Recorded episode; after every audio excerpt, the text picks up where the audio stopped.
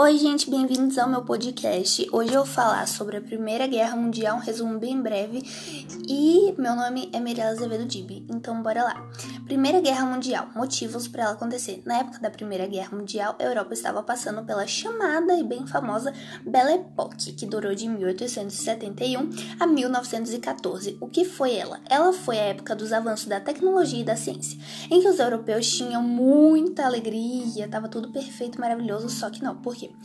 Ela, Belle Époque, se transformou na paz armada, na qual os europeus estavam fingindo que tudo ia bem, mas se, mas se preparando né, para uma possível guerra. Por quê? Eles já estavam prevendo a guerra, pois os países europeus estavam brigando por territórios, tipo, muito, muito, muito, muito, muito. A França queria Alsácia-Lorena de volta da Alemanha, né, que a Alemanha tomou. A Alemanha queria as colônias britânicas, a Rússia e a Sérvia queriam os impérios austro-húngaro e turco-otomano, a Itália queria as colônias na África e na Ásia. Ou seja, eles estavam brigando muito por território. E não contente com isso, um nacionalista sérvio matou Francisco Ferdinando da Áustria-Hungria, que foi o estopim para a guerra começar.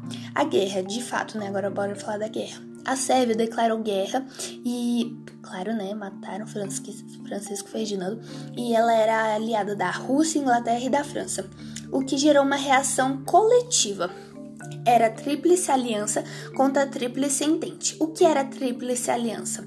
Era composta pela Alemanha, Império Austro-Húngaro, Império Turco-Otomano e Itália. E a Tríplice Entente era nada mais nada menos que França, Inglaterra, Rússia e Sérvia. Os dois lados da, os dois lados da guerra estavam bem preparados, por isso que a, a guerra levou quatro anos para acabar. Foi de 1914 a 1918. A guerra ficou dividida entre duas fases guerra de movimento e guerra de trincheiras. Guerra de movimento foi na qual a Alemanha atacou a França, invadiu a Bélgica, derrotaram os franceses e caminharam a Paris.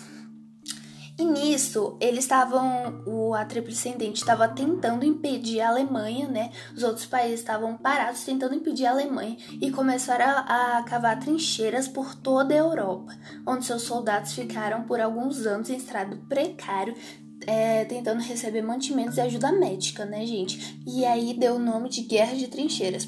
Nesse estado, a Itália, que já havia falado que só entraria na guerra se atacasse a Alemanha, a Inglaterra ofereceu alguns territórios e a Itália mudou de lado traindo a sua tríplice, né, traindo a Alemanha. Mas na verdade ela nem ganhou territórios e sim perdeu territórios e os soldados ficou totalmente quebrado da miséria. Contexto histórico: a economia da Europa estava quebrada, né? Claro, tinha que comprar um monte de coisa, armamento, comida, mantimento.